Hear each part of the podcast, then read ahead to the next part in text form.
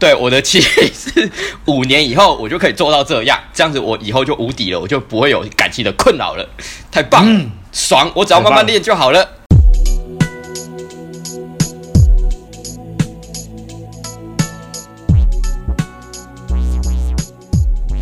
Hello，大家好。哎呦，大家好。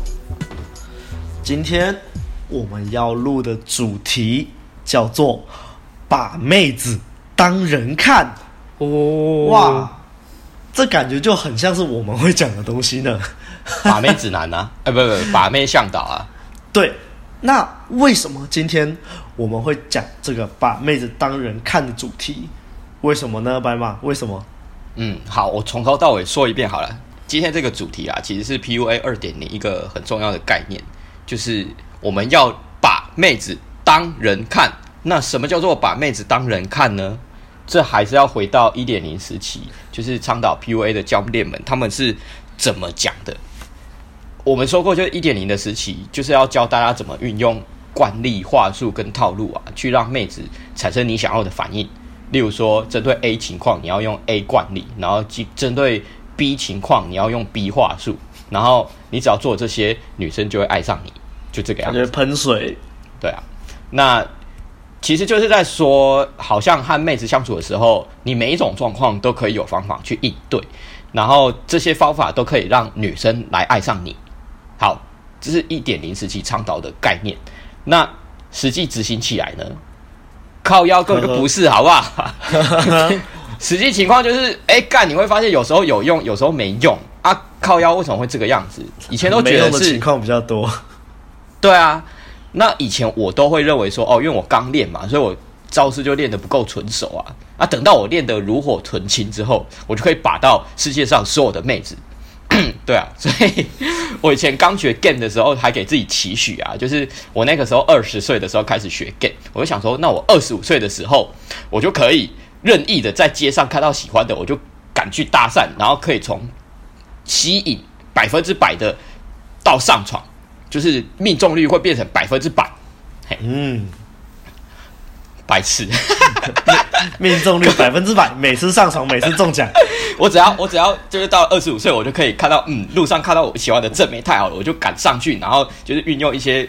话术方式，然后就是约会吸引上床，我绝对可以，就是每一个妹子都可以这个样子。见面三分钟就合体。对，我的期是 五年以后我就可以做到这样，这样子我以后就无敌了，我就不会有感情的困扰了，太棒了，嗯、爽！我只要慢慢练就好了。好，这白痴哦，问题就根本不在这边，好不好？就是好，现在先撇开我们那个红药丸时期在谈论的硬价值的问题，一点零时期一个最大的问题就是什么？就是把妹子当机器看啊，把妹子当物品看，嗯，把妹子当肉便器看。对，都偏激，所以你会忽略你在跟妹子互动的时候，他们的真实情绪，还有一些背后的想法这些。嗯，那其实这些事情是一些显而易见的问题啊。但为什么你会在跟妹子相处的时候就会忽略呢？好，我现在举一个例子，假设这个妹子她是比较喜欢吃素的，她很少在吃肉，可是呃，她可能有她自己的原因吧。但你觉得，就是要多吃肉才会让身体有生理欲望啊？就是你可能就是觉得说要引导他多吃一些肉，然后那个他之后就可能会比较想跟你打炮，所以你就用一些诱导的话术来吸引他去跟你吃你想吃的东西。好，那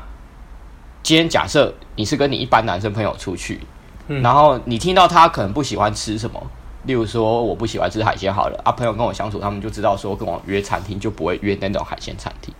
那你看，你对一般朋友，你都会知道说要尊重他不吃什么，那你还会去诱导他说，我知道你不吃海鲜，但是我觉得 海鲜很棒，所以我要用话术跟惯例来诱导你去吃海鲜。你跟男生朋友会这样吗？啊，可是我在挑战他啊。对。我 挑战妹子啊！可是到了把妹的领域，你就不会这样想，你就不会尊重对方的想法，你就会觉得说，干就是，那我要吃什么，你就是跟我吃什么了，闭嘴啊！说，然后，然后可能对，这是这其实是对方的雷，然后你还就是坚持你的原因去去诱导他做你想你想要做的事情，好，阿阿总跑到把妹的领域你就变成这个样子，对啊，嗯、所以你会被蒙蔽啊！你在学 game 的时候，你某些情况下你会被 PUA 的思维给蒙蔽，这是这其实是一个很显而易见的问题，可是你却看不到，对啊，啊，所以到了二点零时期，我们才会强调所谓的同理跟换位思考嘛，嗯，就是要你去理解你想泡的妹子她的想法是什么，她有什么情绪和感受，而且特别是在某些状况下，她为什么会这样说或这样做，她 care 的点是什么，她是不是有什么比较坚持的想法之类的。好，OK，那刚刚说今天要谈论这个主题，为什么我今天会想要这个主题？就是因为跟我目前的工作在做的事情很像啊。哦，我现在的我现在的工作单位是在培育医学院的学生，就是有关人文方面的素养。对啊，那医学生其实就是未来的医生嘛，嗯，是要帮广大民众看病的哦。但是因为现在的那个医疗科技越来越进步，所以以前那种医生面对病人的那种关心的态度，其实会因为科技太过发达而渐渐消失殆尽。嗯，嘿，因为你这个医生只要从诊断到治疗，也许。只要在问诊的时候判断出，诶，这个病患他是身体哪里有问题，然后对症下药，接下来疗程安排一下，后面交给仪器机器去执行就好了，可能开个药就可以交差了，嗯，就这样，那就可能会导致医生面对病人的时候，其实重点就只会放在说，哦，我只要知道这个病人的病理问题在哪里，什么症状，然后我要开什么药，就这样应对就好了，好了，是不是很容易就把病人当成是一个物品看，很容易啊。但是在这个现实社会上，你不是所有的事情这样做就会解决所有的问题啊。因为来看病的病患也有病理以外的问题，也有身体以外的问题，例如说经济问题，或者是宗教信仰，或者是文化跟家庭关系这些。好，我举一个例子好了。假设今天就是你的病患是一个伊斯兰教的女性，她其实有一些宗教上的信仰是不能被打破的。例如说，伊斯兰教的女性不能跟男生单独共处在同一个空间。所以假设假设今天呃一个一个印尼籍的移工好了，他信伊斯兰教，然后他因为可能身体有一些状况，然后跟一个他那个什么那个。外籍劳工公司的翻译员一起去，一起去看病。好，那这个翻译员是男生哦。这个时候跟这个印印尼籍女性移工一起去看病的时候，然后医生跟护理师可能呃，因为临时有什么事情，突然要离开一下诊间，就只是那短短的一两分钟。那个伊斯兰教的女性可能会觉得，干，我做一件非常罪恶的事情，我跟一个男翻译员单独处在这个空间里面，我我好好糟糕。嗯。但你身为一个医生，你必须要就是就是有顾虑到说，你在看诊的时候，在安排疗程的时候，要注意到这种问题，就是你你你必须要把病患的一些文化人文的背景也思考进去，你不能做这种事情。即使即使你最后面解决了这个病患的问题，他心里面也会感到不舒服。嗯，还有在内诊的时候，就是那个。呃，那个，例如说妇产科医师吧，内诊男那个男的医师是要要就是看女生的下体的。那这种呢，其实呃，大部分的医生都会想到啦，就是你那你在诊间的时候，你必须要有一个女性的护理师在旁边，然后那个窗帘都要拉，床帘都要拉上。这个这个也就这个也就是一个很明显的，就是有把病患当人看，然后呃，会顾虑到说他的一些隐私的问题之后去做的一些合理的动作，对，而不是只是单纯的。对，就不是单纯的，就是你我只要治疗你的病就好了。嗯，那还有还有一个例子是关于宗教的，就是呃有一个教派叫耶和华教派啦，他的教义是就是你身体流着的血只能是你自己的血，所以你不能输血。但是在那个妇产科剖腹产的时候，有时候那个失血量过多是需要输血的。嗯，但是假设这个孕妇她是耶和华教派的话，那。你身为一个医生，你能忽忽略这个问题吗？就是，其实他有他的信仰，他很虔诚，他会认为说，不管怎么，我就是不能输血。对，那那这个当然是可以透过跟病人之间、跟病人之间的家属去做同理沟通，去思考说到底有什么就是妥当的折中的方式。像这个就有，因为剖腹产还是可以透过一些不需要输血的方式去解决。可是假设你今天身为一个医生，你认为说我管你的，我就是认为说你就是要输血啊，才能保住你的生命啊！你如果不输血，你生完小孩你就挂掉，你想要这样嘛？然后然后就让那个病患就是。就是听这些话，然后就想说，就病患又坚持说不行，我就是不能输血。然后那个可能医生还假装答应说好，就是我不会让你输。结果在那个生生产的过程之中，又给他输，还是偷偷输血。嗯，干这样子，这样子，你就算真的救了这个病人，就是你你认为是为他好，这样子好了，人家也会觉得不舒服啊，因为因为他会觉得说你已经越过了他的界限了。对，你用这你强制很像妹子说不要，你还硬要干。对啊，对哦，我接下来就是要讲这个，就像你在把妹的时候，你把到一个其实没有很想跟你打炮的妹子，然后你就硬要透过惯例跟话术去做诱导，最后把她推上床，然后插进去，然后然后对啊，你你自认为我是我是为妹子好啊，对啊，我跟你做爱你会很爽啊，他们就是就想要很舒服啊，对啊，啊，啊你们就很所以湿啊，所以我诱导你跟让你跟我一起上床，我其实是在帮你耶，就像医医生认为我就是我不管他，我就是。也不敢讲啊，我帮你做啊。对啊，那很明显啊，你就是没有把妹子当人看啊，你就是没有关注她的想法、实际感受。那所以就是诱导了，上了床之后就这样就爆掉了，女生就不理你了，而且甚至可能在外面还会把，甚至在外面可能还会把你讲的很难听，然后你就黑掉了。对啊，或者是就直接告你。对啊，就 所以。你自己如果忽略，如果被 PUA 的思维去忽略了这些，就是呃，我们人本来就应该会有的一些感受跟想法，你没有去做同理，你没有去做换位思考，你硬要这样子执行，那就会有我刚讲的那些问题。对，被告是蛮活该的啦。对啊，对啊，我我这份工作其实好，就是我第一次受到这种冲击是那个前阵子有一个活动叫做 Climbs，它叫做。呃，序进式临床模拟教学，它这个就是让那个准备要进入临床的一些呃医学系跟后博士后医学系的学生去做模拟演练的活动。那呃，我我当场我当场在那边观摩，我真的发现，哎、欸，真的很多医生做不到同理沟通、欸，哎，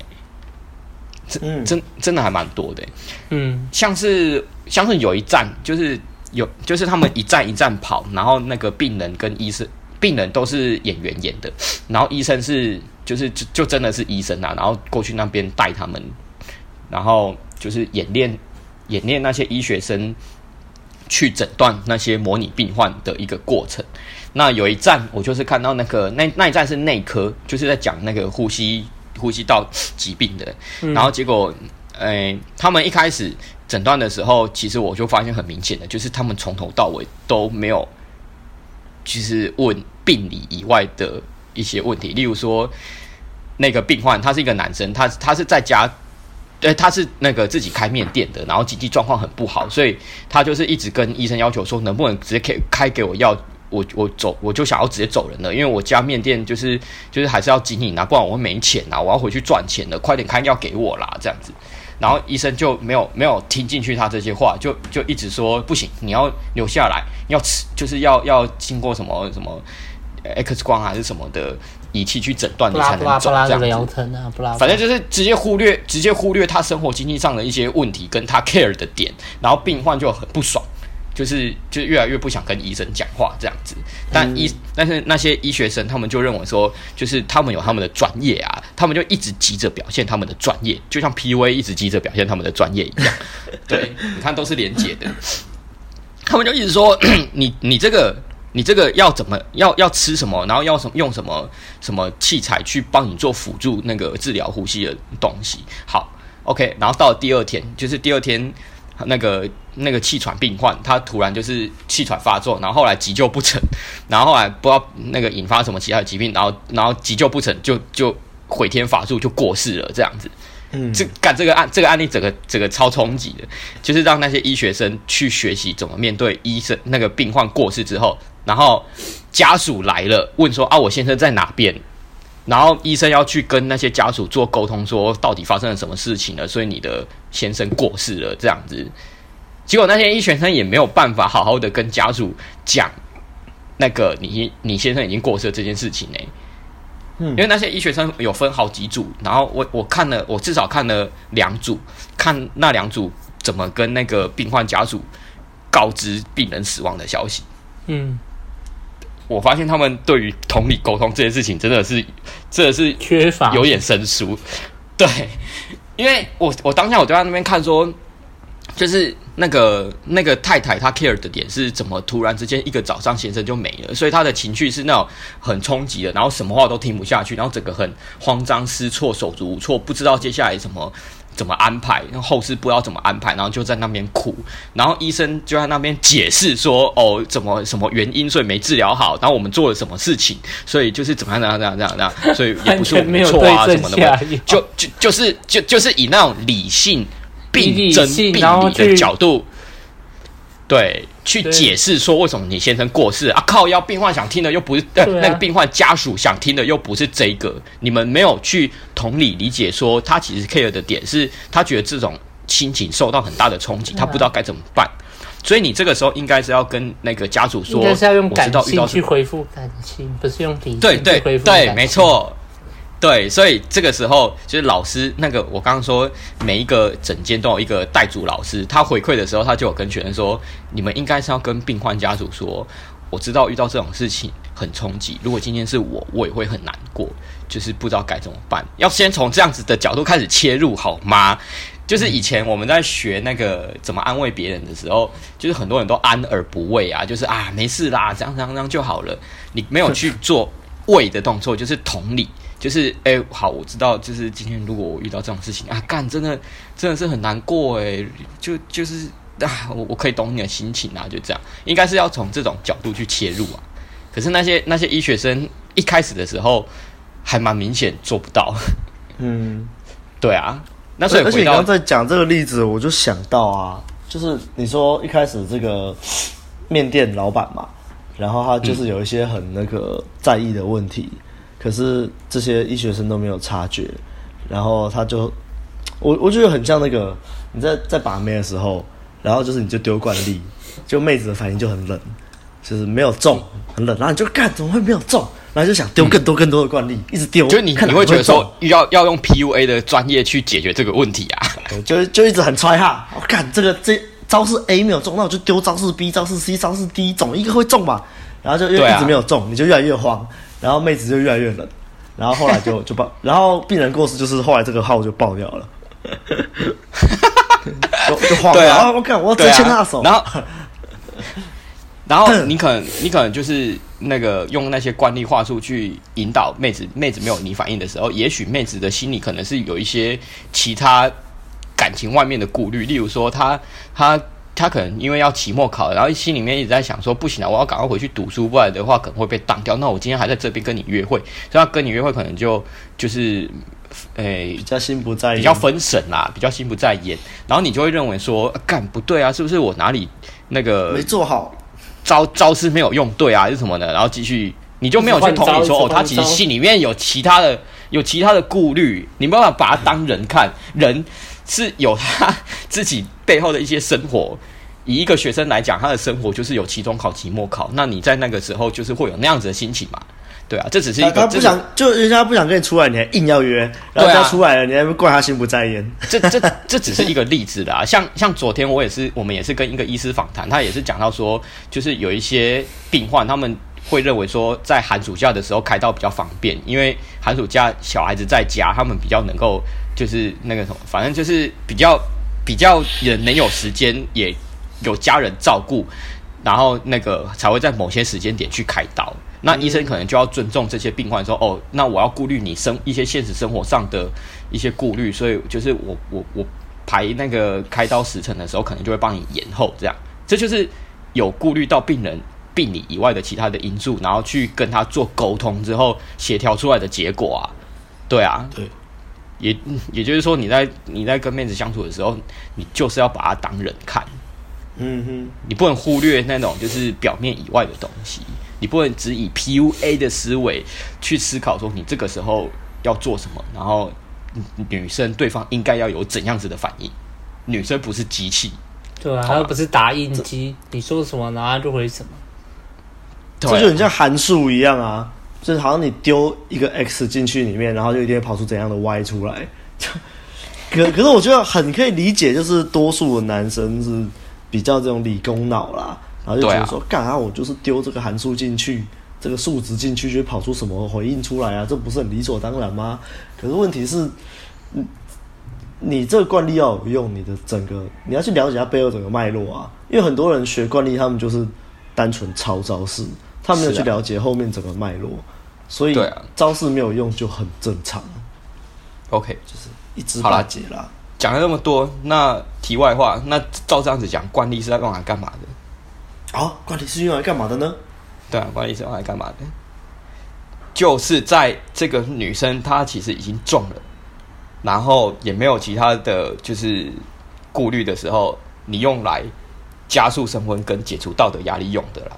哎呀，哎呀，对啊，这我们已经说过很多次了。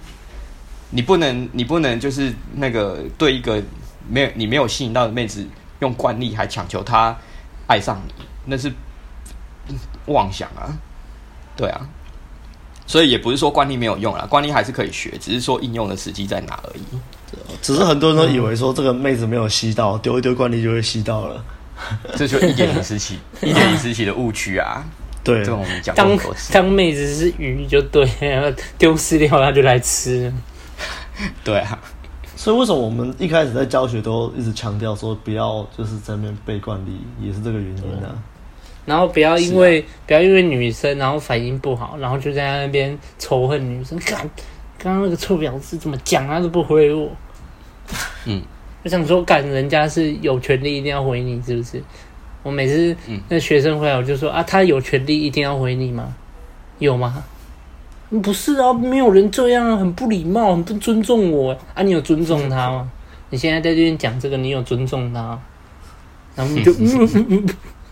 不敢讲，不敢讲话。对啊，我觉得很讨厌，就是你去搭讪，然后把妹子当做打印机，然后你觉得说没有啊，我昨天搭的很不错啊，今天应该要很好，然后一个妹子不给你坏反应，然后你就开始干，妈，他是有什么问题啊？哦，对啦，对，讲到同理，你在搭讪的时候，你做微调就是一种同理，你让、嗯、你让对方知道说，我知道这样很突然，哦、我知道这样很突然，但是我真的很想认识你，让女生知道说，嗯、哦，她知道，你知道她的心情，哎，我那那请问一下，你这样，请问一下白马，那什么样叫做把微调当惯例来用呢？我们所谓的把。东西当惯例用，就是你在求一个反应嘛。但假设你认为说，我今天遇到了这个状况，哦，好，我丢一个微调，那女生就应该要有怎样子的反应？她应该就要笑了啊！我已经微调了，那你为什么她还不笑？那你就是在把微调当惯例用啊？把什么什么什么当惯例用，就是你在求什么反应啊？用这个，我觉得这个解释很棒。用。对啊，用这个标准去检视，其实就蛮明显的。但是假设你回调是真的想要让对方那个安抚，就是你真的同理对方的心情，然后你是真诚的说出这句话，你也没有要求女生一定要有怎样子的反应，你就是告诉对方说：“我懂你的心情。”嗯，就这样，请不要担心，这就是没有把当招要用啊。而且我觉得当招用一个很明显的特征，就是你大概每次讲出来的话都差不多。哎，对，哦，这个是这个是外外在显示最明显的那个状况啊，对啊。然后不好意思吓到你了，我不是故意的、啊。下一组不好意思啊，吓到你了，我不是故意的。再下一组不好意思，我不是吓到你，我不是故意的。然后直开就每一组都说哦，我觉得你很有气质，很想认识你。这个你你最爱讲了，气质管理。那如果那如果大家就是对于怎样子的同理心沟通的街道有兴趣的话，欢迎参考我们的长期课。当然，如果你经济状况就是有顾虑的话，也可以欢迎看参考看看我们的单次课啊。对，没错，这可以上我们的官网。想上但又没有口袋，没关系，可以跟问路人商讨。对，我们也是可以，我我我们都是把我们有我们有对，没错，我们有同理心，我们懂微调，我们还是会顾虑顾虑各位的生活、现实生活、经济状况，我们可以来做个沟通，这样可以来一些价值交换之类的啊。对啊，啊，是啊，我们就是太有同理心啦，这是没办法的。讲完这集还是要强调自己也是有同理心的哦。好，你们还有什么要补充的吗？我觉得就是，虽然我们刚刚前面都在讲说同理心的重要性啊，不过我其实想在这里就是提一下，如果你同理心太多，其实也是不好的。啊，干，不对。我想一下，我觉得我怕我们听众还承受不起这个哎、欸，因为这是红药丸的课题。对啊，对对对，我觉得这个下一次我们再录一期。我也觉得，对，这个是另外一个议题。这个这个今天讲不完。我觉得我还是焦灼在今天这集啦，我还是把焦点 focus 在，就是你你没有足够的同理，你没有把妹子当人看，会出什么问题？好了，对对，今天主题就是前前面跟白马有有讲到说，当你没有同理妹子的时候。就算你用那些 PUA 的招式，然后把妹子带上床了，打到炮了，后来还是有可能会爆掉嘛？嗯，我们大概下一支 Podcast 就会录关于这个主题的，是我们三个在网络上看到了一支影片，影片然后没错、呃，我我跟阿汉是偏比较气愤，然后白马说他的心情是很复杂的，究竟是什么影片让阿亮跟阿汉这么的气愤？让白马这么的五味杂陈呢？差点电脑。你今天听完这一支，你今天听完这一支，为什么我们要把妹子当人看？你在听下一支的时候，你就会非常明了，我们就是这些心情是为什么会出现。爆气点在哪边？老师、哦、其实我也没有，我也没有补充什么，我只是打个预告而已。哎，打了两个预告。对。好了，那今天这一集就到这边了。OK，好啦，大家就下次再见喽，下次见啦，下次见啊，拜拜。拜拜。